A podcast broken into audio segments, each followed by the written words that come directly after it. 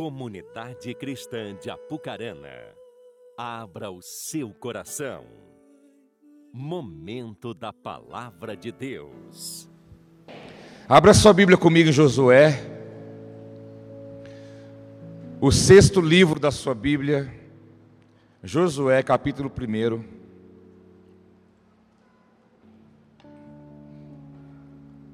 Deus vem falando esse texto, essa história, ela, ela veio em mim e ficou. Essa semana tivemos a rede ministerial, que foi uma outra ministração, mas essa ela veio durante a semana e Deus veio confirmando e eu entendi de fato que Deus sabe o que faz. Pelo que Ele fez nas nossas vidas pela manhã, eu quero que você tenha o coração bem aberto, tá? Do que eu vou compartilhar com você. Que se você tiver fé, você vai andar sobre a palavra de Deus. E o Senhor vai virar uma chave dentro de você, irmão. Isso é coisa que só Deus faz, mas ninguém pode fazer.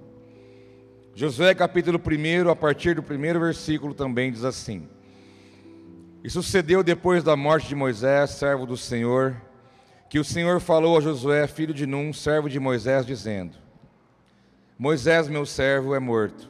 Levanta-te, pois agora passa este Jordão, tu e todo este povo, a terra que eu dou aos filhos de Israel. Todo lugar que pisar a planta do vosso pé, vou-lo tenho dado.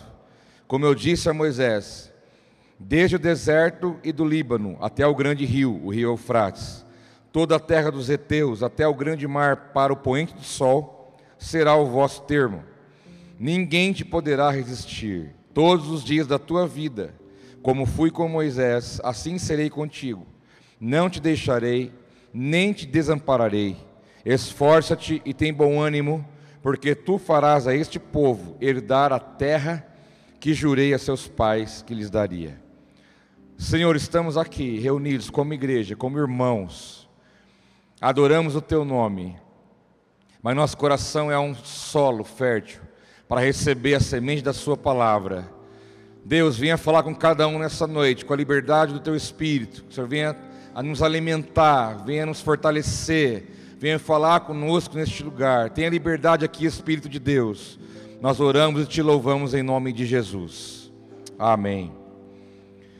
Meus queridos, aqui uma história, um momento histórico marcante na vida de Israel. Israel, aquele povão, né, numeroso, também conhecido como povo hebreu, que pela caminhada que teve entrou no cativeiro do Egito, ficou cativo no Egito, um dos grandes cativeiros da história de Israel, como nós podemos encontrar outros, cativeiro babilônico, assírio e assim por diante. Mas o Egito foi um grande, onde eles ficaram anos e anos presos. E para eles era uma prisão espiritual, emocional, física, porque eles tinham que trabalhar para o faraó, construir muita coisa debaixo do chicote. Não podiam criar os seus filhos como gostariam, não podiam adorar a Deus livremente. Então era uma prisão de identidade. Você sabe a história, Deus levantou Moisés, falou: Olha, você vai lá e você vai libertar o meu povo. E Moisés foi, houve as dez pragas, o povo saiu do Egito, rumo a um lugar chamado Canaã, uma terra prometida. Saíram do Egito, junto com Moisés à frente, três milhões de pessoas. Saíram dali, homens, mulheres, crianças, animais, com as suas bagagens, trilhando um caminho desértico até encontrar uma cidade, um lugar onde Deus os conduziria à liberdade, onde eles pudessem ter a sua vida de novo, onde pudessem desenvolver a sua vida com Deus, sua vida em sociedade e assim por diante.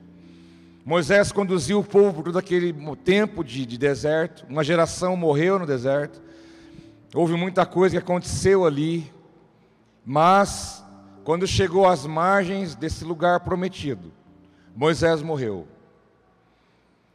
Muitos podem pensar, mas foi injusto? Não foi injusto, porque Deus não falou para Moisés que ele entraria na terra prometida. Deus falou que ele conduziria. Então, o que Deus falou para Moisés aconteceu. Ele cumpriu o propósito dele. Quando chegaram, olharam de cima, contemplaram a terra prometida. Ali, como quem diz, Moisés, tua parte está feita. E ali Moisés morreu vocês sabem que os anjos esconderam o corpo de Moisés e ninguém sabe aonde foi sepultado. Eu, uma interpretação minha, é possível que se eles tivessem acesso ao corpo de Moisés, poderiam adorá-lo, fazer dele um ídolo. Então o próprio Deus se encarregou de escondê-lo para que ele não pudesse, o povo não tivesse acesso. E nesse momento aqui, Josué capítulo 1, Deus vem continuar a história, porque a história precisava ser continuada. Tinha um povo que estava indo em rumo a um lugar que precisava de alguém para conduzi-los. E então Deus chega e fala: Olha, Josué, filho de Num, Moisés está morto, e antes de qualquer coisa, levante-se. Levante-se. Meus queridos, vocês têm que entender uma coisa. Quando estamos diante de uma situação difícil, de um problema, de um desafio, de uma dificuldade, de uma incerteza, de uma dúvida, sempre alguém precisa se levantar. Vocês podem ver que uma casa, uma família, ela vai caminhando para a ruína até que alguém se levanta. Quando alguém se levanta, a história muda. Isso é revelado na palavra de Gênesis Apocalipse. Toda vez que um homem, uma mulher se levantou para fazer algo em nome de Deus, em prol de uma família, de uma cidade, de uma nação, algo aconteceu. Então o que nos chama a atenção aqui é o seguinte: nós somos filhos, filhas de Deus, não podemos ser passivos. Você não pode ver a situação e não fazer nada. Eu tenho encontrado pessoas passivas demais, como quem diz: vamos ver o que vai dar, vamos ver até onde vai isso, vamos ver se alguém vai fazer alguma coisa, mas não. Deus fala para você nessa noite, se Ele quer virar uma chave na tua vida, primeiro Ele diz para você: levante-se. Como Ele disse Põe-te em pé e falarei contigo. É preciso que nós nos posicionemos, é preciso que nós nos levantemos, nos colocamos diante dele, para que algo aconteça a partir de nós, não que nós podemos fazer, mas aquilo que Deus fará. Então, se você está encontrando algumas situações estranhas aí, na tua casa, no teu caminho, no teu trabalho, no teu coração, na tua mente, no teu casamento, em algum lugar, Primeira coisa que eu te falo, levanta. Deus te diz: levante-se, para que você possa ver algo acontecer. Se posicione, tome uma posição, hoje, agora. Josué se levanta, e Deus fala para ele: agora você vai passar esse Jordão, com todo esse povo, Josué. O Jordão era um rio, Israel estava do lado de cá, Rio Jordão na frente, do lado de lá a terra prometida. Anos e anos de espera, sonho, luta, tribulação, choro, lágrima, morte, sangue. Tudo que você pode imaginar estavam na porta, estavam na porta, do lado de lá estava a realidade que Deus tinha para a vida deles. Mas quando Deus fala para Josué, levanta, Deus faz algumas promessas para ele. Imagina Deus falando para você: você se levantou, ok? Estou de pé. Aí Deus te fala: Olha, à tua frente está o grande desafio, não está? Mas eu vou te falar umas coisas antes. Primeiro, todo lugar que você pisar, plano do pé, eu vou te dar. Isso fala não só no sentido físico, geográfico, mas espiritual. Quando você chegar em um lugar, meu irmão, a luz chegou, Deus chegou com você ali, você tem que entender uma coisa: tudo que houver de mal, naquela influência maligna, maldosa, tudo que não presta tem que sair. Porque aonde você colocar a planta do seu pé, Deus está dizendo: Eu sou com você ali onde você chegar. Não importa onde é, não importa quem está lá, não importa o coração de quem está ali, mas se você chegar ali, eu chego com você e aquele ambiente será transformado. Aí Deus continua dizendo: Olha, onde você chegar e colocar o pé, eu vou te dar. Ou seja, um governo está sendo estabelecido. Outra coisa, ninguém te poderá resistir. Ou seja, eu estou com você. Você vai vencer. De que lado que você joga? Do lado de quem ganha. E com Deus a garantia sempre é essa: no final você vai vencer. Porque aquele que crê no Senhor é mais do que vencedor. E no final você vai ter a certeza disso ninguém poderá te resistir. Outra coisa, assim serei contigo, como fui com Moisés. Irmãos, Moisés, a sarça pegou fogo, não se consumiu. A sarça é uma vegetação meio seca, ela queimava, não se consumia. Moisés chegou lá diante de Faraó, jogou o cajado, virou cobra. Os sábios jogaram o cajado, virou cobra também. Sabe o que aconteceu? A cobra, as cobras que foram transformadas por Moisés, mataram as cobras dos inimigos. O mar, o rio se transformou em sangue. Moisés foi um homem que viu grandes sinais de Deus. Saíram do Egito, não andaram muito tempo, chegaram diante do mar, e agora? Pensa bem em você na frente de 3 milhões de pessoas. E o caminho dava no mar, não tinha para onde ir, o exército inimigo vindo atrás. Faraó falou: Vai embora daqui, Moisés, esse povo. Depois que morreram os primogênitos, ele disse: Vai embora. Ele liberou. Deus amoleceu o coração dele. E o povo saiu. Quando o povo saiu, o Faraó falou: Não, vai atrás e mata eles. Quando o povo de Israel olhou o exército vindo, com seus cavalos, com seus guerreiros, com seu exército, e o, rio, e o mar na frente, e agora? E Deus disse a ele então para que ele tocasse a água, e o mar abriu. E eles passaram a seco. Todo o povo hebreu passou. E é gente, hein? É gente. Todos passaram. Até o último. Quando o inimigo estava atravessando também, achando que ia chegar do outro lado, o mar fechou. E muitos foram destruídos naquele dia. Moisés viu Deus a glória de Deus, Deus falou: Moisés, você não pode ver o meu rosto, mas eu vou te dar uma pequena amostra. Fica olhando na fenda da rocha. Eu vou passar por lá e você vai ver minha glória. Teve de vez do Moisés descer do monte, o rosto dele estava brilhando de tanta glória de Deus. Deus falou: Moisés, você vai levar a minha lei para o povo. O próprio Deus escreveu nas pedras, no Monte Sinai, no Monte Horebe. Moisés desceu dali com a tábua na mão, com a lei na mão água da rocha, coluna de fogo para esquentar o povo à noite, maná do céu. Olha quantas coisas esse homem viu e viveu e presenciou. E agora Josué pensa: o que, que eu vou fazer? É fácil continuar uma história dessa? É muito difícil. Mas fica bem claro para mim e para você que quem faz não somos nós, mas é Deus que faz através da sua vida. Tem coisa que você olha e pensa, meu Deus, não tem jeito, é difícil demais. Mas se você se colocar de pé e crer que Deus está te chamando para realizar, pode ter certeza, Ele vai usar a tua vida e o mover de Deus vai acontecer. Porque Ele é fiel para cumprir a sua palavra. E Ele deu esse monte de promessa para Josué. Como também tem muitas promessas para vocês. Você pode pensar, se Deus falasse isso comigo, se Deus falasse o que falou para Josué para mim, meu Deus do céu, não ia ter para ninguém. Mas eu te falo, Deus falou com você muito mais coisa do que falou para Josué. As promessas, as palavras são direcionadas para você e para a tua casa, vão muito além dessas aqui. Então você pode ter certeza que o Deus de Josué, o Deus de Moisés, é também o vosso Deus. É o mesmo, é o mesmo. E então esse povo estava na beira do rio, com esse encargo de chegar no lugar. E o texto diz, versículo 7, continuando onde eu parei: Deus falou para ele: então somente esforça-te, tenha muito bom ânimo, para teres o cuidado de fazer conforme toda a lei que meu servo Moisés te ordenou. Dela não te desvies nem para a direita nem para a esquerda, para que prudentemente te conduzas por onde quer que andares. Não se aparte da tua boca o livro da lei, Antes, medita nele de noite, para que tenhas cuidado de fazer conforme tudo quanto nele está escrito. Porque então, então, lembra do mas?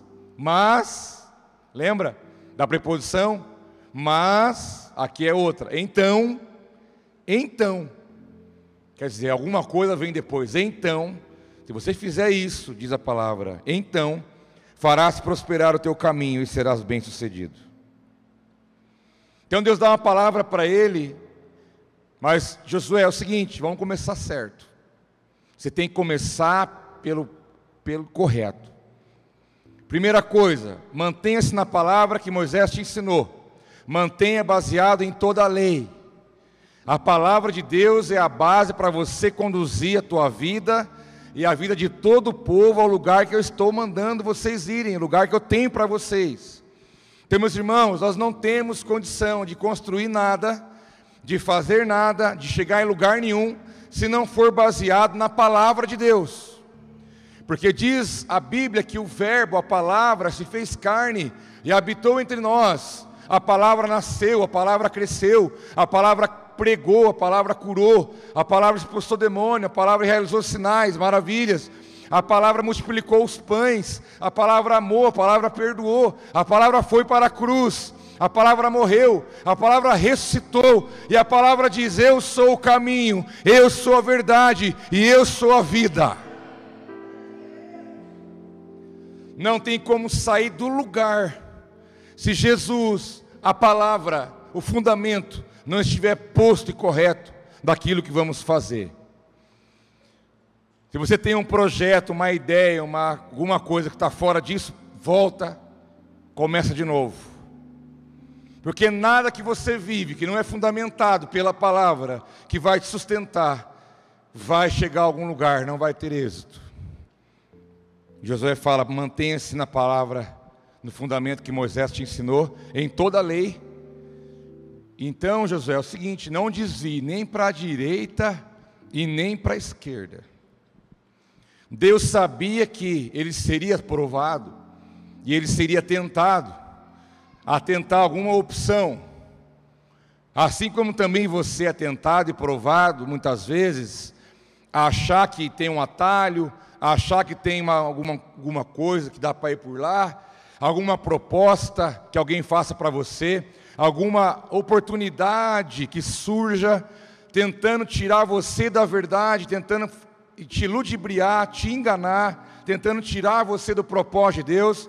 E eu te digo, venha da onde vier, palavra, opção, oportunidade, propostas, sentimentos e pensamentos, não, desvie, não desvie nem para a direita e nem para a esquerda, fique com a palavra de Deus. Quando alguém falar para você, larga a mão desse casamento, você tem que ser feliz. Manda embora, é o diabo falando na tua orelha. Para Deus não tem essa opção. Vai, insiste, se conserta, se restaure, que eu vou colocar a mão e vou restaurar a sua vida. Não tem atalhos. Não tem, não tem. O caminho é um só. Nós não podemos desviar dele para nada. Mas o teu coração pode querer te levar a tua mente, teu pensamento, as situações, o teu sofrimento. Muitas vezes o sofrimento é uma justificativa. Muitas vezes você acha que é. Deus, o Senhor está vendo, né? O Senhor está vendo, então, não. Continue firme no caminho que Deus vai te falar lá na frente, que vai valer a pena. Continue afirmado na verdade, no fundamento correto.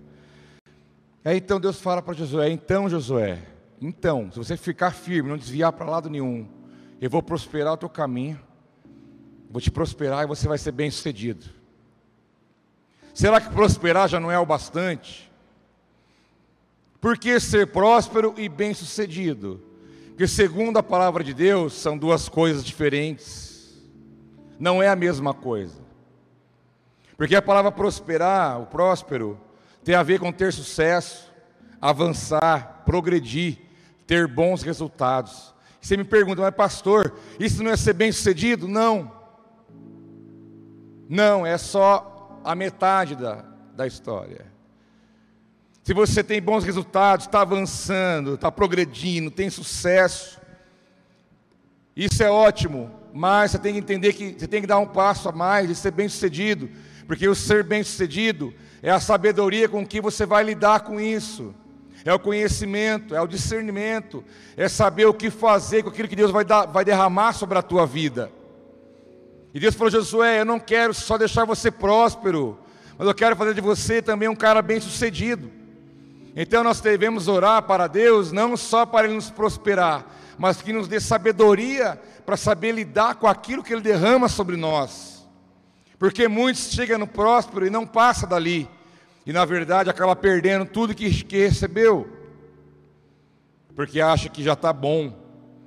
Ah, já recebi, eu já tenho, tá bom demais. Tudo que eu queria eu recebi. Está na minha mão, é o recurso, é o meu sonho, meu objetivo, meu alvo. Mas peraí. Peça sabedoria para Deus, para você pegar e conduzir isso para frente. Discernimento, entendimento, inteligência. Porque só será bem sucedido aquele que sabe lidar com a prosperidade. Senão, se perde. Senão, não, não chega até onde tem que chegar acaba se perdendo com as coisas que Deus tem derramado. Caminhando um pouquinho mais para frente, Deus fala para Josué no versículo 10. Ele falou: Josué, dê ordem aos príncipes do povo, dizendo: Passai pelo meio do arraial e ordenai ao povo, dizendo: Provede-vos de comida, porque dentro de três dias passareis o Jordão, para que entreis a possuir a terra que vos dá o Senhor vosso Deus para possuir. Deus falou: Josué, passa um recado para os príncipes do povo. Daqui três dias será o grande dia. Pensa bem, irmão. Tinha gente ali que ouviu durante décadas. O pai dele falava: Meu filho, Deus vai nos levar a um lugar. Que lugar que é esse, pai? É um lugar que vai ter leite, vai ter mel você vai comer, você vai plantar, você vai colher, você vai ter sua terra, você vai ter sua família, você vai ter o seu lugar, você vai poder ter liberdade. Nossa, mas como que será esse lugar? Anos e anos e décadas esperando. E aí vem a, a palavra: daqui três dias será o grande dia. Josué então passa um recado para os príncipes, que aqui no original bíblico tem a ver com oficiais e funcionários aqueles que eram um porta-voz. E eu quero aplicar aqui uma palavra muito importante nesse momento da história. Que Josué, ele contou com a ajuda dos influenciadores. Influenciador não é, não tem a ver com quantos seguidores você tem, tem a ver com quantas pessoas você, você ajuda a ser transformado. Você pode ter 100, mil, mas quantas pessoas foram tocadas, abençoadas pela tua vida? Então você não tem nada. Isso é uma ilusão. Ser influenciador de verdade é fazer a diferença na vida do outro, é abençoar, ser uma, uma instrumentalidade de transformação, de crescimento, de, de, de compartilhar coisas para que o outro avance, para que o outro cresça, para que o outro aprenda, para que o outro seja abençoado. Josué falou: Olha, eu preciso de homens que vão influenciar todo o povo, e era muita gente. Então ele chamou os príncipes, e tem a ver com você. Se nós fôssemos o povo de Israel aqui agora, do lado de lá da parede seria o Jordão. A Kelly falou Interlagos. Interlagos, Kelly. Está pior que eu. Barreiro, vai dar uma barreira aqui, não vai? A hora que eu ouvi, falei, graças a Deus, tem alguém pior que eu. Gente, é lá no Interlago. aqui é Israel. Canaã, Interlagos é aqui, certo? E nós estamos ali, aí vem a palavra, é três dias. Aí você para para pensar, quantas pessoas ainda tem Apucarana que não vão saber disso, que não vão entrar nisso, que não vão desfrutar disso. Aí a necessidade de que os príncipes de Deus se levantam. E olha para a pessoa que está do seu lado aí, olha aí, olha aí, olha aí, olha aí. Olha, mas não fala nada, só olha. Está do seu lado um príncipe e uma princesa. Não está ornando, mas é verdade.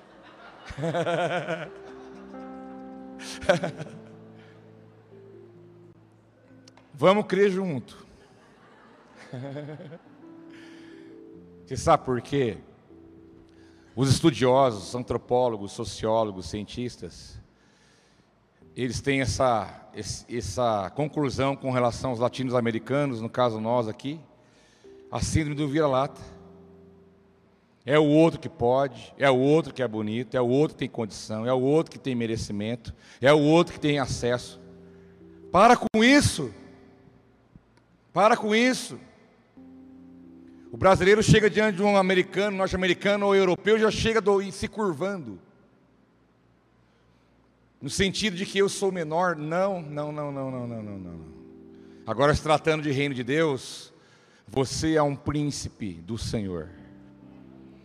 Deus te tem chamado para você não ser uma massa manobrada, mas para se levantar como uma influência do reino.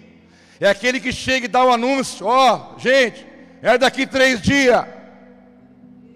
Ajeita aí que nós vamos partir. Ó, oh, a sua história vai mudar, a tua vida vai mudar, as coisas não vão ser mais igual. Deus vai fazer uma grande obra, um milagre vai acontecer. Cadê os príncipes de Deus para se levantar nesses dias? É você que Deus tem na mão, meu irmão. É você que Ele tem na mão. Você é o filho, você é a filha, você é o príncipe, você é a princesa, você é faz parte desse reino de Deus, cujo Deus é o nosso Pai. E ele fala: Eu preciso que você seja um canal de influência, uma boa mensagem, porque o oficial aqui não falou o que ele queria, ele falou aquilo que Deus mandou falar. Eles não inventaram moda, a palavra é essa, vamos anunciar. E eles comunicaram diante de todo o povo.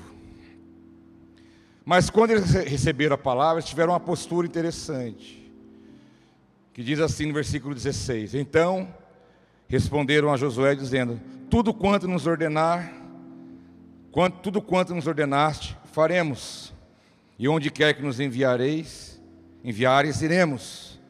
Como em tudo ouvimos a Moisés, assim te ouviremos. A ti tão somente que o Senhor teu Deus seja contigo, como foi com Moisés. Todo homem que for rebelde às tuas ordens e não ouvir as tuas palavras, em tudo quanto lhe mandares, morrerá. Então somente esforce-te e tem bom ânimo. Resumindo a obra, o que vier de lá para cá nós vamos fazer. Se é para falar isso, vamos falar isso. Se é para ir para tal lugar, lá nós iremos. Porque aqui existia um alto conhecimento dos princípios, dos valores. Sabe por quê? E hoje, hoje, hoje está na moda, sabe o quê? A anarquia, a rebeldia. Não sei o que é, mas eu, todo mundo quer o branco, então eu quero o azul. Não importa o que é, eu sou contra. Está na moda ser contra, está na moda, é modismo ser ser uma pessoa que nem sabe, às vezes não entende o que está acontecendo, mas ela já tem uma posição contrária, porque está na moda desobedecer, está na moda a, a, a rebeldia. Olha a sociedade como ela anda, ninguém respeita. Na minha época a gente fazia muita bagunça na escola. Eu fui bonzinho até a sexta. Aí depois eu desviei. eu nem conhecia Jesus. Conheci com 20, 18. E era uma bagunça sem limite. Mas quando isso tem jeito de fazer bagunça, tem, tem um jeito. Não é assim, vai fazendo bagunça. Depois eu ensino. Estou brincando. Mas quando falava, chegava o diretor, meu Deus do céu, era um. Não tinha uma palavra, não tinha nada. Porque a figura de autoridade chegou. Uma pessoa mais velha chegava. Eu fui ensinado que eu nunca cumprimentasse ninguém sentado. Ainda mais se fosse uma pessoa mais idade do que eu. Você levanta e dá o lugar para a pessoa, você vai ajeitar ali alguma coisa. Porque eu fui ensinado a respeitar, a honrar, a obedecer. Eu ensino a minha filha desde pequena, a Milena e a Amy. Polícia é gente boa. Aí, Fabião. Porque tem pais que falam: se você não obedecer, a polícia vai te pegar. Não é mais homem do saco, agora é polícia. E a criança vê uma sirene e entra em pânico. Por quê? Ter medo daquele que é enviado para te proteger. Então vem do movimento punk lá da Europa, da, do contra, da rebeldia, da anarquia, de se levantar, de não aceitar, da resistência. Isso vem mostrando na história um grande prejuízo. Por isso a sociedade está como está. Alunos não respeitam professores. Professores muitas vezes não querem enfrentar uma sala de aula Pais e mães não sabem o que fazer com filhos, patrões não sabem o que fazer com funcionário, funcionários rebeldes, faz motim, funcionário covarde que só entra para fazer fazer confusão. Está tudo virado do avesso, irmãos. É temos que resgatar o princípio da autoridade. Temos que entender que isso é uma coisa colocada por Deus. Pai, mãe, pessoas mais velhas, polícia, professor, prefeito, presidente, você não está contente, vai lá e fala direto para ele. Falar na ausência, isso é maledicência e é pecado. Ou você marca um horário, vai lá e fala ou fecha a boca. Está fora de moda a obediência, a submissão. Eu reconheço muito a mulher, o valor que ela tem, o que ela representa para Deus, para a sociedade. A mulher tem que assumir seus lugares, prosperar. Não tem problema ela ganhar mais que o homem, não existe nada a ver com isso. A mulher tem o seu papel, tem a sua força, tem. E agora, o movimento feminista, não. Porque a mulher, ela não quer. O, a, o movimento feminista não é que empoderar a mulher, né? ela quer tomar o lugar do homem. E isso é contrário. Os homens de Deus sabem que a mulher tem o seu lugar, o seu papel, a sua importância, no, como adjutora, como alguém que está junto. Não é nem atrás, nem na frente, é junto. Mas hoje em dia as mulheres elas estão com raiva, elas estão com faca nos dentes. Eu vou tomar o lugar que é dele, que vai mandar aqui em casa agora é eu. Quebra de princípio. Hoje em dia está na moda isso. Isso tem que cair por terra em nome de Jesus. Cada um tem que saber o seu lugar. E saber que é, é assim que Deus constituiu as coisas. Temos que viver essa realidade. E então vem a palavra Josué. O que você falar está falado. Olha que beleza. E se falar para ir para lá, nós vamos. A gente sabe que você é um homem levantado por Deus. Reconhecemos que você é algo, uma voz sobre nós. Irmãos, é tão fácil, é tão leve mas para alguns é tão difícil. Porque o rebelde, diz a palavra, ele morre. Aqui morreria instantaneamente, mas hoje o rebelde morre aos poucos. Hoje o rebelde vai morrendo aos poucos, ele vai se desgastando, desgastando, ele vai perdendo o brilho, a graça, e vai, se, vai morrendo aos poucos, ao ponto de não ter mais vida. E eu quero dizer para você que no reino de Deus as coisas funcionam diferente. E nós temos que viver a realidade da palavra de Deus. Diz capítulo 3, versículo 2 que aí os três dias passaram, a história avançou, três dias passaram, os oficiais passaram pelo meio do arraial e ordenaram ao povo, dizendo: Quando virdes a arca da aliança do Senhor vosso Deus, e que os sacerdotes levitas a levam, partireis vós também do vosso lugar e a seguireis. Haja, contudo, entre vós e ela uma distância de dois mil côvados, e não vos chegueis a ela para que saibais o caminho pela qual haveis de ir, quando, porquanto por este caminho nunca passaste antes. Disse Josué também ao povo: Santificai-vos, porque amanhã fará o Senhor maravilhas no meio de vós. Passou três dias, aí veio a ordem: pega a arca da aliança, a arca da aliança, vou falar mais uma vez, já falamos aqui várias vezes, mas você pode não saber.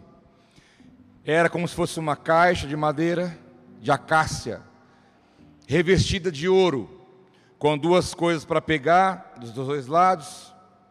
Tinha uma tampa, chamada tampa do propiciatório, onde o sangue era derramado quando o animal era, era sacrificado. Dentro dessa arca tinha três coisas: parte do maná, que caiu do céu, tinha tábuas da lei, e tinha a vara de Arão que floresceu.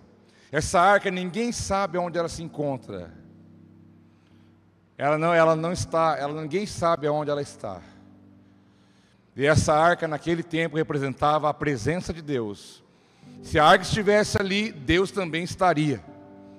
E aí vem a palavra, olha, pega a arca da aliança, coloca na frente, que é a presença de Deus. Mantenha uma certa distância.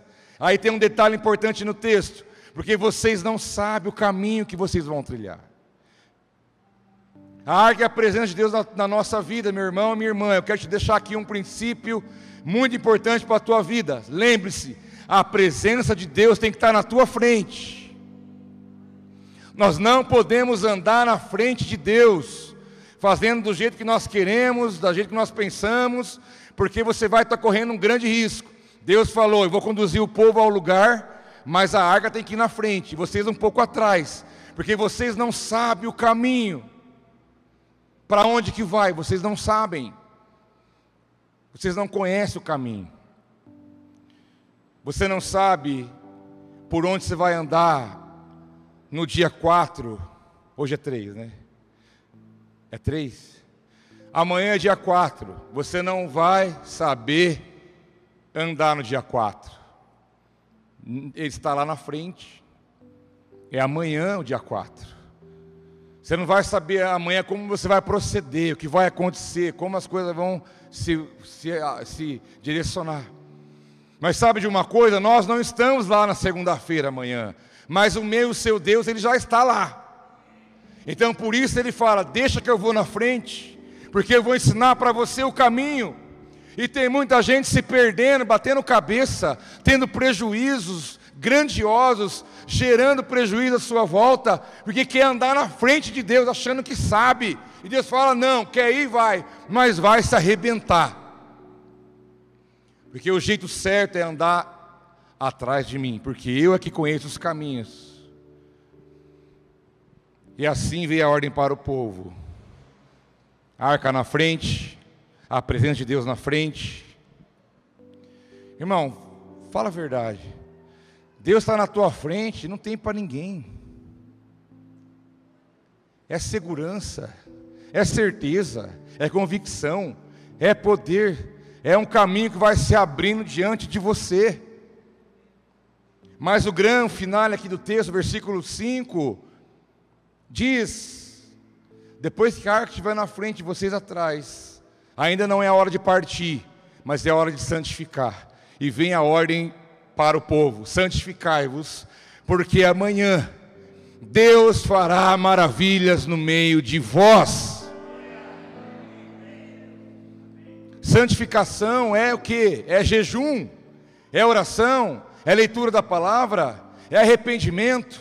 Se você jejuou esses 21 dias quase completos, se você ainda não entendeu o que há de mal em você, aproveite, ainda tem tempo se você não se arrependeu dos seus pecados, não encontrou a sua, a sua maldade no teu coração, se você não olhou para dentro de você com honestidade e viu o que há de mal aí, ainda há tempo, porque se você não santificar, você não vai ver as maravilhas de Deus.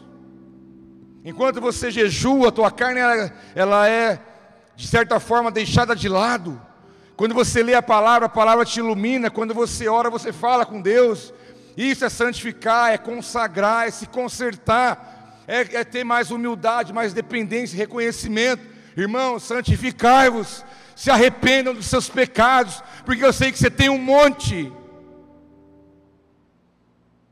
Não adianta ficar pedindo perdão por atacado. Faz uma avaliação honesta de você mesmo, ajudado pelo Espírito Santo, que diz a palavra que o Espírito é que nos convence do pecado, você pode ter um monte de coisa dentro de você e você acha que não tem, mas quando você pergunta para ele, ele te mostra. Ele não te acusa, mas ele te mostra. Pode ter soberba aí dentro, pode ter altivez, pode ter imoralidade, pode ter sentimentos contrários contra alguém, pode ter sentimentos contrários, emoções que não devem estar aí. Pode tanta coisa pode entrar dentro de nós, mas santificai-vos, porque assim Deus fará maravilhas no meio de vós ninguém vai virar chave nenhuma, ninguém vai entrar no novo de Deus, se não fizer um concerto com o Senhor. Peça perdão. Tem problema com alguém, meu irmão, vai se consertar. Tem alguém que você não conversa, não fala, alguém que você carrega um sentimento, vai se consertar.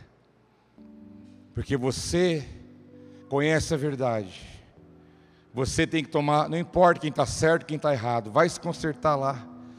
Não é a questão de que você vai pedir perdão ou liberar perdão. Você vai falar assim: ah, mas ele vai achar que ele está certo. Não importa.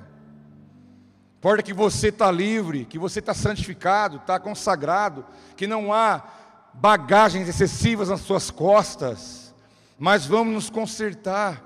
Nós temos ainda tempo para isso, para arrepender, colocar a vida no eixo, sondar o coração, porque eu faço o que eu faço, porque não faço o que eu não faço, porque eu sinto o que sinto, porque eu não sinto o que devo sentir. Há muita coisa para colocar em ordem dentro de nós, mas o jejum, a consagração, foi aqui um princípio para eles: santifiquem-se, porque senão vocês não vão entrar na terra prometida.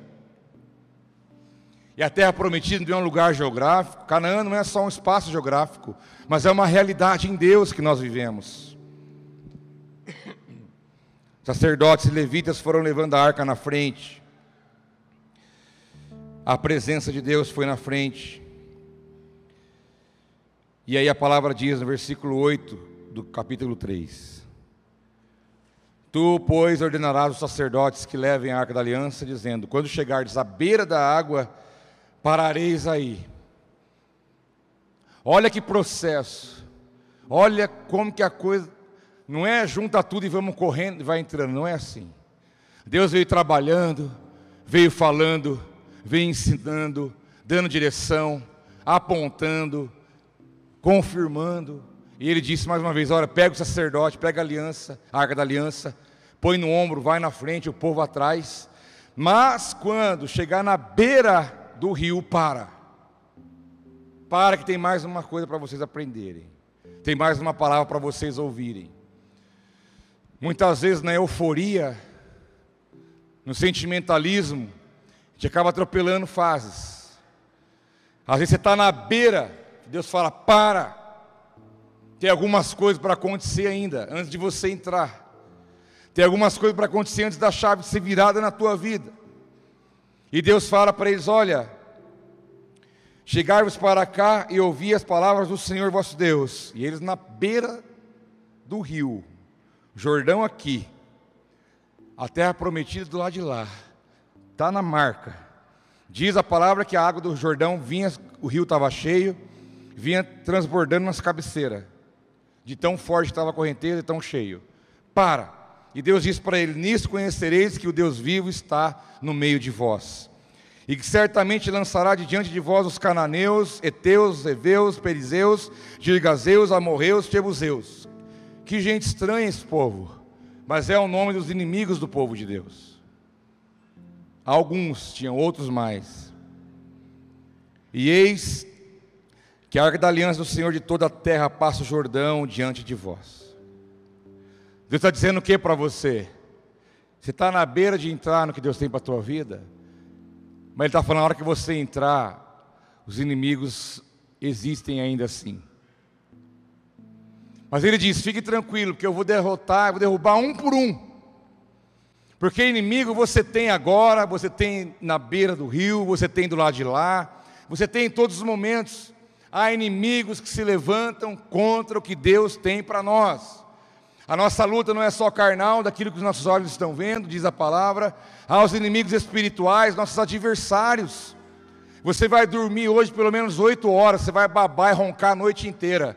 Mas tem alguém que não vai dormir e vai ficar planejando contra a sua vida, de que maneira que ele vai derrubar você amanhã, de que maneira que ele vai roubar o que Deus tem para a tua vida, de que maneira que ele vai te destruir, de que maneira que ele vai te impedir de chegar onde Deus quer. Nós temos muitos adversários, invisíveis, invisíveis, e também dentro de nós e fora de nós. Então Deus já alertou: quando você para na beira do rio, quando você entrar, os amorreus, jebuseus, pirezeus, todos os outros eus, eu vou derrotá-los, vou lançar diante de vós. Eu quero declarar sobre a tua vida baseado nessa palavra, que todo mal, todo encantamento, tudo aquilo que o inimigo da sua alma tem tramado contra você, através de pessoas, situações, sentimentos, seja o que for, estão todos anulados da sua vida em nome de Jesus. Porque é importante entender isso antes de entrar. Os inimigos podem se levantar, mas lembre-se: se a presença de Deus estiver na tua frente, nada vai te deter. Você vai viver tudo que Deus tem para a tua vida. O inimigo não vai privar você de viver os sonhos de Deus. Todos, não vai nada se perder. Mas sabe de uma coisa, eles se levantam, mas se levantam para cair. E a aliança passou o Jordão. Diz a palavra, versículo 15: quando levavam a arca, chegaram ao Jordão, seus pés se molharam na beira das águas, porque o Jordão transbordava sobre todas as suas ribanceiras. Pararam-se as águas que vinham de cima, levantaram-se no montão, muito longe da cidade de Adão, que está ao lado de Saretã. E as que desciam ao mar das Campinas, que é o mar salgado, foram de todos separados. Então passou o povo em frente de Jericó. O rio bombando. Sacerdotes levitas aqui, a arca nas costas o povo atrás. Aí vem a pergunta: peraí, mas não vai abrir para passar? Nós já conhecemos essa história. Contaram para nós que o nosso povo, nossos pais, nossas mães, nossos parentes, chegaram diante de um mar, o mar abriu e eles passaram. Que hora que vai abrir isso aqui? Que hora que vai abrir? Estamos aguardando abrir, para a gente poder passar. Mas fica mais uma lição para nós, meus irmãos, meus queridos. As experiências que você teve com Deus são ótimas, válidas, tremendas. Mas Deus quer te levar a ter experiências maiores. Não, o rio não vai abrir. Vai. Entra. Os quatro, peão ou mais, que eram que carregavam a arca, um peso nas costas, olharam, mas quem diz, agora vamos, e a hora que colocaram o pé, lá em cima a água parou, criou-se uma barreira, o, o, rio não abriu ali, parou um pouco mais acima, diz a palavra, e a hora que eles entraram, o rio parou, ficou seco, e eles passaram a seco ali mais uma vez, a arca na frente, Deus na frente, o povo, e eles passaram e entraram para adentrar a realidade que Deus tinha para a vida deles, a tão sonhada terra chegou. E sabe qual é o pensamento, o sentimento que há nisso? Meu irmão, o deserto ficou para trás. Você tem vivido um deserto, nós vimos um deserto terrível aí para trás. Cada um sabe o que passou, cada um sabe como foi, cada um sabe a dificuldade que teve, mas o deserto ficou para trás. É história, é passado, chegou o lugar, chegou a hora, chegou o momento. Deus falou: Eu vou abrir o, o rio, você vai passar e vai chegar onde? Vai chegar no lugar que eu sonhei para você. Então você louva a Deus porque o seu deserto ficou para trás. Vai vir outros, mas esse não, já era. Dificuldade sempre aparece, mas Deus é fiel em todas as coisas. Ao colocar o pé na água, o rio parou e eles passaram do outro lado. O povo passou do lado de lá, a tão sonhada terra. Esse povo não tinha casa fixa, não tinha terra, não tinha endereço, não podiam morar como queriam, não podia ter os utensílios da adoração, não podiam acender o menorá, não podia adorar a Deus no Egito não tinham liberdade de culto, de sacrifício, não tinham nada. E agora eles poderiam de novo ter acesso a toda a liberdade religiosa, sociedade, família, casa, terra, endereço, criação de filhos, conquistas. E vocês sabem que depois que eles passaram o Jordão, a primeira cidade a ser conquistada era Jericó, a grande grande Jericó, a grande potência da época. Deus falou: Eu vou dar para vocês. E eles entraram e tomaram a cidade, as muralhas caíram de maneira sobrenatural. Depois conquistaram a cidade de Ai, e outras cidades vieram depois, conquistaram lugares, terra, prosperidade. Até que chegaram um tempo falaram: Vamos separar as tribos, cada um vai ter uma terra, sua fazenda. Mas antes de chegar a tudo isso, Deus disse: atravessar o rio, eu quero que vocês peguem 12 pedras do rio. Que a água parou, ficou fácil. As pedras estavam ali. Pega 12 pedras, faz o memorial na beira do rio. E levante um altar ali.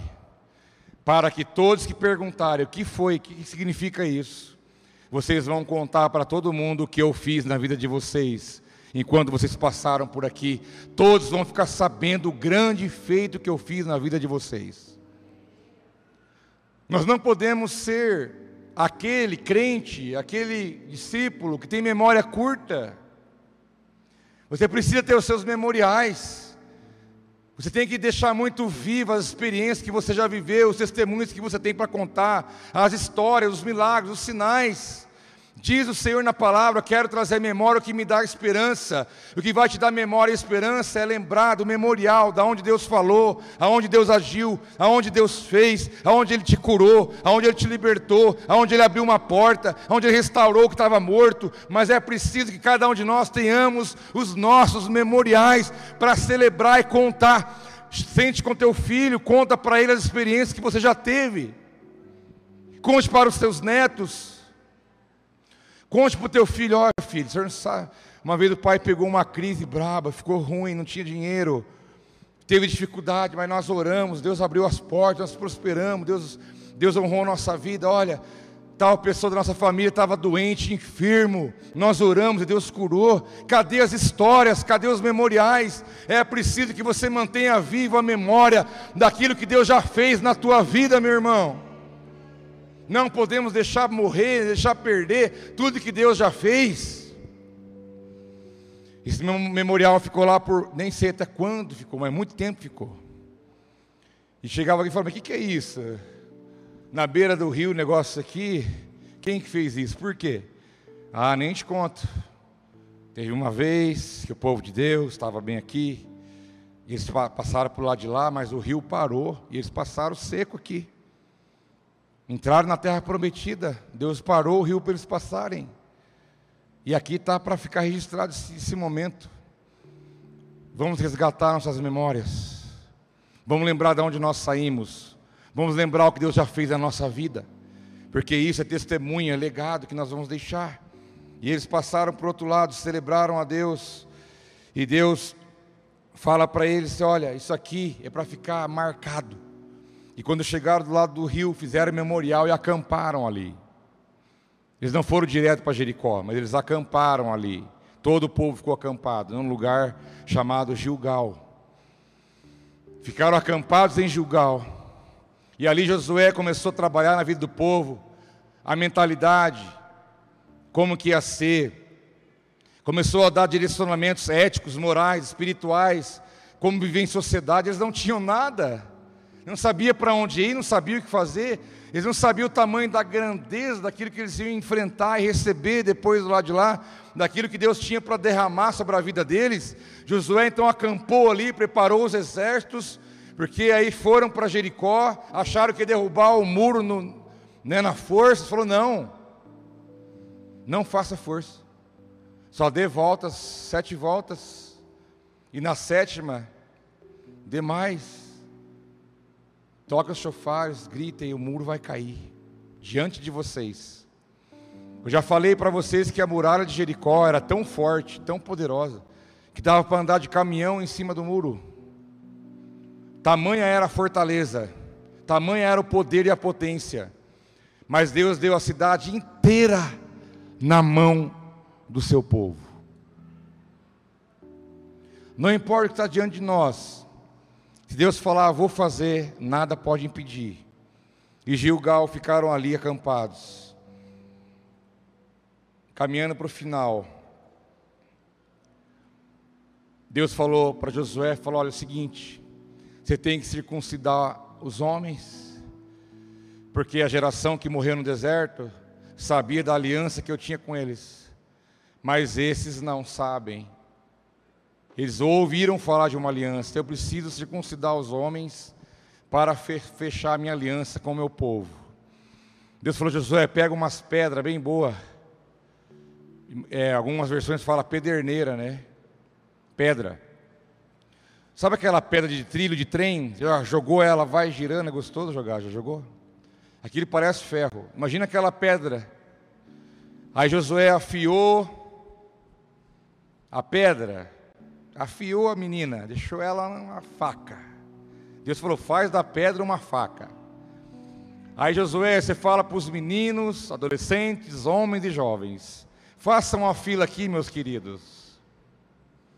Nessa hora as mulheradas deu glória a Deus. oh, aleluia.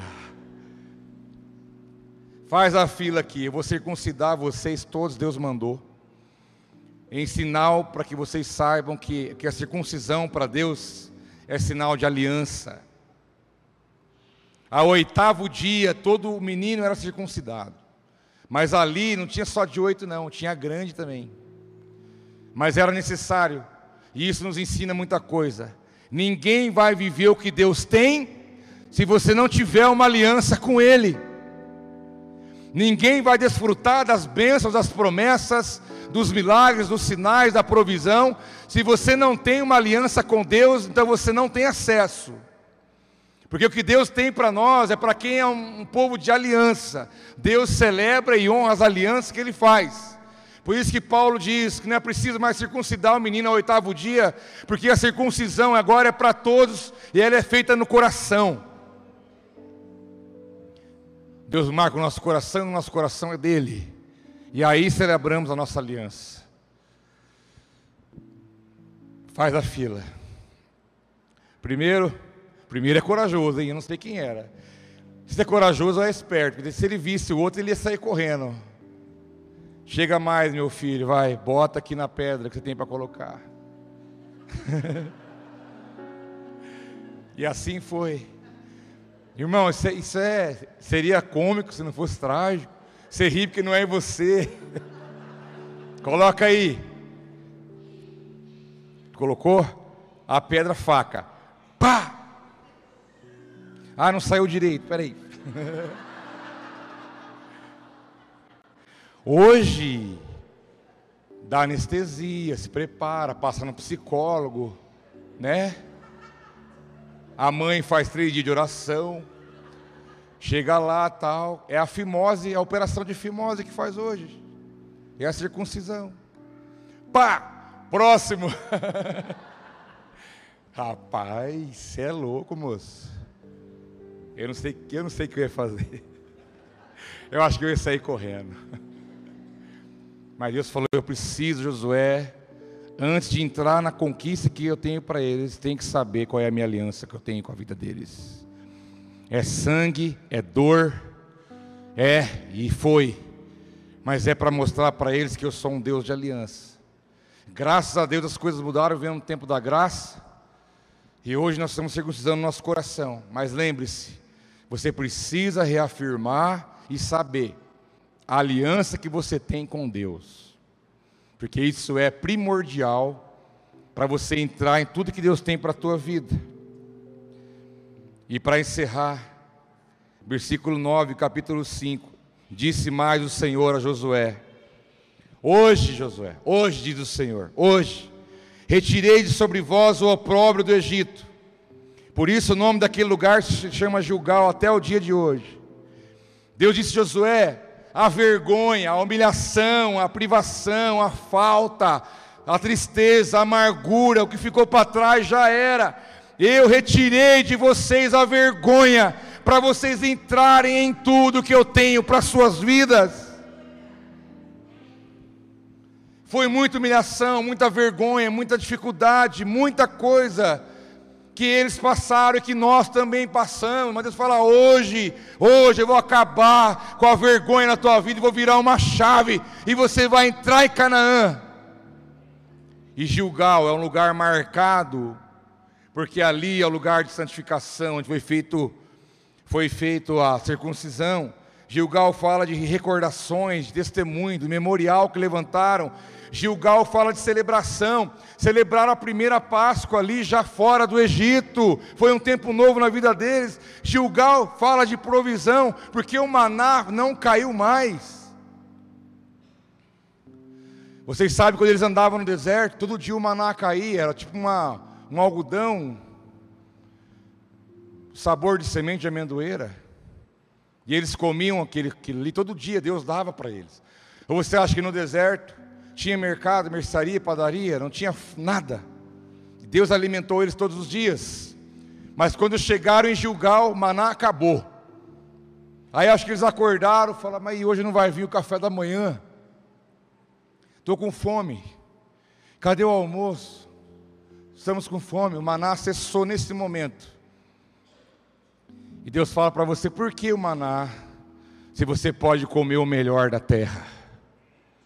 E aí eles entraram comendo sementes, mel, frutas. Você lembra a história? Precisou de dois homens para carregar um cacho de uva. A provisão, leite, prosperidade, animais, terra, provisão, muita coisa boa. Eles passaram a viver e comer depois dali mas tiveram que deixar o maná para fora, tiveram que deixar o maná para trás, porque ali tinha cessado, porque Gilgal é lugar de provisão, meu irmão. Na tua vida não tem lugar para privação, não tem lugar para vergonha, não tem lugar para escassez, porque a bênção do Senhor é sobre a tua vida. E Gilgal é um lugar para isso, para celebrar o nosso Deus e lembrar de onde Ele nos tirou e aonde Ele está nos levando. Nós passamos dias jejuando, orando, consagrando, buscando a face do Senhor. E eu digo para vocês: santificai-vos, porque Deus fará maravilhas no meio de vós. É preciso que a tua fé seja ativada, teu coração, porque Israel aqui viveu o que nós vivemos nossos dias, na nossa história. O novo está aí, a chave será virada. É uma realidade espiritual para o teu casamento, para a tua família, para o teu trabalho para as tuas finanças, para o teu chamado, para o teu ministério. Creia que você está diante de algo grandioso, mas você entendeu o processo desde lá de trás. Tudo começou com levanta-se, tudo começou com se põe de pé. E olha quantas coisas aconteceram até que eles chegassem na tão sonhada terra prometida: leite, maná, provisão, coisa boa. O que eles viveram ali, pelo amor, você não tem ideia da provisão gigantesca que veio sobre a vida deles. Frutas docinhas. Deus vai prosperar você, irmão. Você não vai ser apenas próspero, será bem sucedido.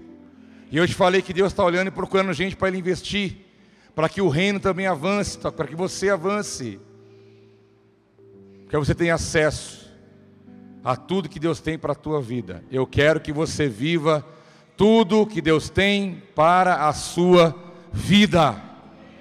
Nada será perdido. Esse dia eu estava no mercado, vi uma tâmara, falei, uh, que beleza. Eu não tinha, né? Olhei para ela, ela olhou para mim. Você já comeu tâmara? A tâmara desidratada, que você vai comer lá em Israel. Aquilo é doce, é, olha, não tem como explicar, chega a dar água na boca. Só perde para o café. Eu olhei, ela olhou para mim e falei, ah, você está aí, desgramada. Aí peguei ela, olhei, aí estava lá assim, tâmara não sei o que com caroço. Ah, não quero não, caroço não, estou enjoado. Eu quero poder mastigar o mel sem pensar em caroço. Porque eu falo isso para você, porque a tâmara é uma fruta doce. Ela é uma das frutas que Deus deu ao povo de Israel para eles comerem, doce como mel. Quando eu falo, você vai comer essa tâmara desidratada que vai comprar na feira livre, lá em Jerusalém. Que você pode ir em qualquer lugar do mundo, basta você se organizar para isso, sabia? Qualquer lugar do mundo você pode ir. Pode demorar um mês, um ano, dois ou três, mas você vai, se você se organizar e se preparar. Às vezes não economiza, não sabe organizar, desperdiça luz elétrica, água, joga comida fora, compra sem precisar. Aí fala, queria tanto para um lugar, nunca vai, e não vai mesmo, não vai, você não merece ir. Se você é organizado, se você é uma pessoa que vai se organizar, diminuir desperdício, vai organizar a sua vida, vai separar, organizar, irmão, você vai a qualquer lugar do mundo. Leve o tempo que for. Por isso eu declaro, você vai comer a tâmara lá em Jerusalém. Hein, Zanon? Quando você for lá, você vai trazer o menorá de lá? que pergunta. Zanon gosta do menorá, do símbolo. Eu, quando eu vejo um leão, meu irmão, não sei, leão tem um negócio. Um dia eu abracei ele, sabia que eu abracei um leão já? Já rolei com ele no chão. Já te contei essa história?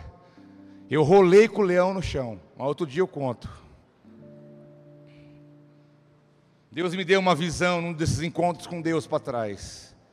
Eu sempre tive uma paixão pelo leão, pela, pela simbologia, pela força, pela autoridade. E um dia eu estava orando no encontro, Deus me deu uma visão. O leão veio andando em direção a mim, muito grande, muito, a juba muito grande. E a hora que ele veio, eu não tive medo. E a hora que ele chegou perto, eu pulei no pescoço dele. Mas só que diz a palavra que lá, isso é profético, que lá no céu, você vai brincar com os leões, os bichos não vão ter essa maldade que tem hoje aí. A criança vai brincar com o leão. E eu pulei, eu abracei ele. Irmãos, na hora que eu abracei, meu braço sumiu. Porque entrou na, naqueles. Eu não, tenho, eu não vou nem contar. não dá para falar, é demais. Eu abracei ele, ele rolou, eu rolei com ele, nós ficamos ali brincando. E eu entendi que era, foi uma visão que Deus me deu uma experiência tão real. Eu senti a textura da juba, dos pelos. Foi algo assim, não tem, é difícil de descrever. Eu tenho certeza que eu deitei e rolei nos braços do meu Cristo, porque Ele é o nosso leão da tribo de Judá. É Ele que ruge e te coloca lá para você viver o que Ele tem para a tua vida. É Ele que manda embora Eteus, Jebuseu, Perizeu, bate tudo correndo, porque não aguenta, tem medo. Porque o seu Deus é poderoso. Vamos orar junto? Fique em pé, por favor. Nós não podemos ir embora sem entrar nesse lugar que Deus tem para nós essa noite. Esse lugar, essa realidade espiritual de provisão, de promessa, de milagre, de sinal, de poder, de alegria, de paz, de fonte, tudo que você pode imaginar que você possa precisar na tua vida. É Gilgal, filhão. Tua vergonha vai ficar jogada lá atrás, Deus vai te honrar, vai te levantar. Isso não é palavra de confirmação positiva, não. Isso é palavra de Deus, é Bíblia. Eu acabei de pregar para você. E Deus fala que eles querem cumprir a sua palavra, e Ele vai cumprir a palavra dele sobre a tua vida nessa noite. Porque Ele não é Deus para que minta, nem filho do homem para que se arrependa. Então eu quero que você feche os teus olhos neste momento e contemple o que está diante de você. Está na tua frente, meu irmão e minha irmã. Está diante de você. Não limite o que Deus quer fazer. Não limite aonde Ele quer te levar. Não deixe a experiência do momento, a tristeza, a decepção, roubar o que Deus tem para a tua vida. Creia, veja com os olhos da fé. Deus vai te conduzir a esse lugar. Deus vai virar uma chave na tua vida nessa noite.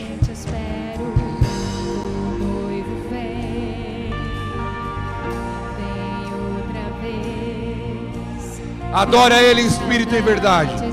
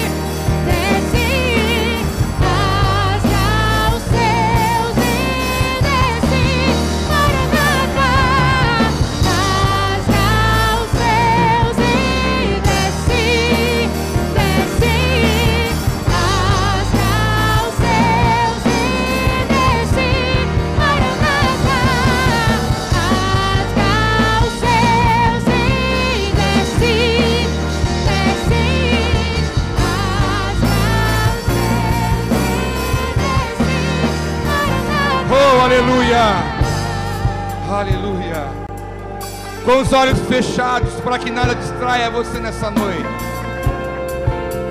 Você está em Gilgal, o deserto ficou para trás. O deserto ficou para trás. Existe algo novo na tua frente. É algo novo diante de você. Deus vai virar uma chave na tua vida nessa noite. Para que você possa entrar naquilo que Ele quer te conduzir. A tua vergonha vai ficar para trás. A humilhação, o medo, a privação. Você vai viver tudo que Deus tem para a tua vida. Você vai viver tudo que Deus tem para a tua vida. Você vai viver tudo que Deus tem para a tua vida. Você vai viver tudo que Deus tem para a tua vida. Você vai viver tudo.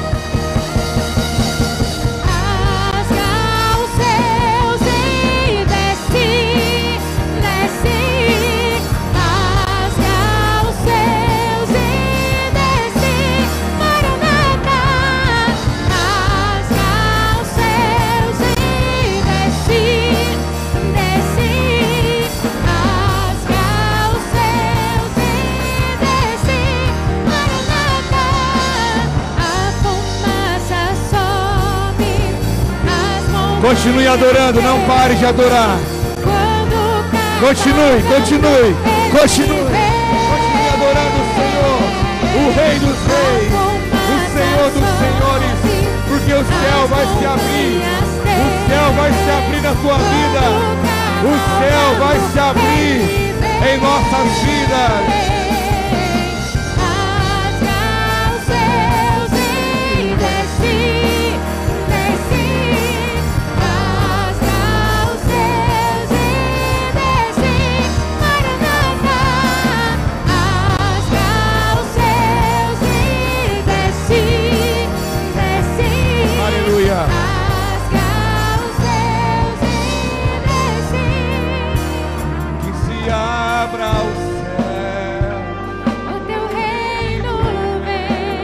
Nossa fé está no nosso Deus. Você vai acessar.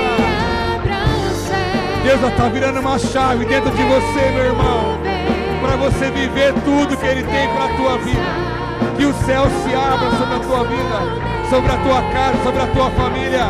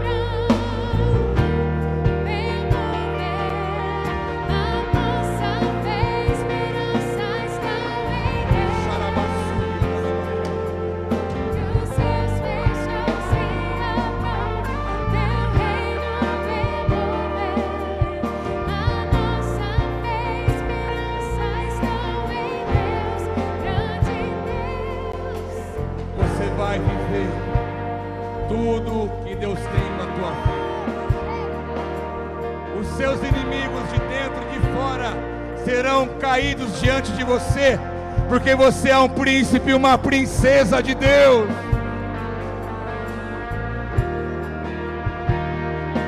Feche os teus olhos e veja o que está à sua frente.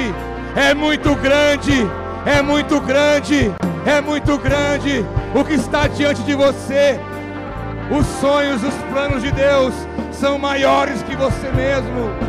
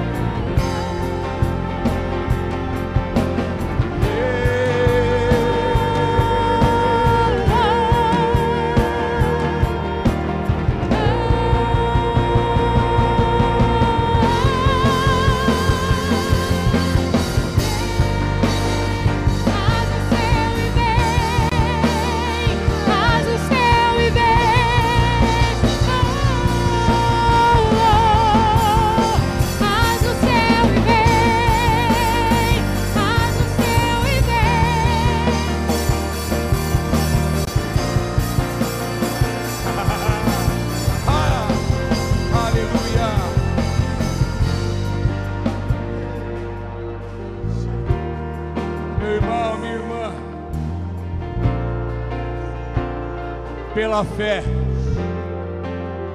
você vai viver tudo que Deus tem para a tua vida. Sinta o gosto da tâmara, é docinho na tua boca. É o lugar que Deus vai te levar. Lugar de provisão, de alegria, de testemunho. Vai ser levantado o memorial de tudo que Ele está fazendo na tua vida. As pessoas verão o agir de Deus na tua vida, na tua casa.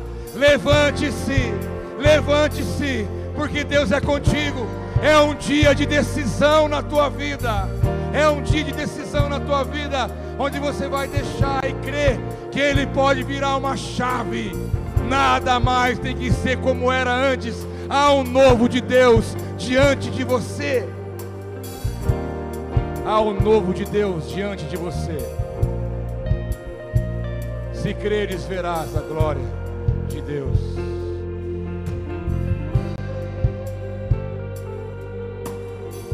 Pai, nós queremos te louvar, te agradecer pela tua palavra.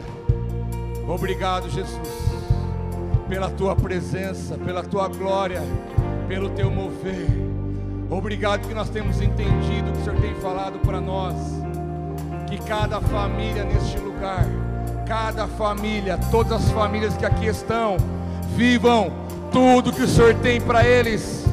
Traz saúde, paz, alegria, autoridade, ousadia, provisão, prosperidade, que eles venham ser bem-sucedidos em tudo que fizer, que a tua bênção venha sobre eles, eles possam ser cheios do teu espírito e possam entrar na conquista que o Senhor tem para cada um, porque nisso o seu nome será glorificado. Aplauda o Senhor e gratidão nessa noite, porque o Senhor é bom e a sua misericórdia dura para sempre. Aleluia. Xarabassuri anderebere.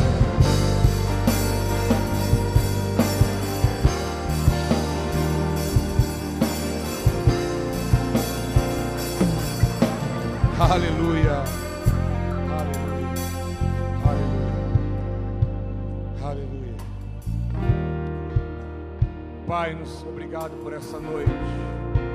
Em nome de Jesus. Filho, você permaneça aqui no final. Eu tenho algo de Deus para falar para você. Você espera aqui. Pai, nós te louvamos em nome de Jesus. Por essa noite, por esse dia tão especial na tua presença. Nos conduza, nos livra do mal. Que a tua bênção, a tua paz, o teu amor venha inundar cada coração. E aqueles que estão ligados conosco também. Que a tua bênção seja sobre nós. Nós te agradecemos e te louvamos em nome de Jesus. Amém. Abrace a igreja que está perto de você. Dê um abraço na igreja que está perto de você. Shalom, shalom. Deus te abençoe em nome de Jesus.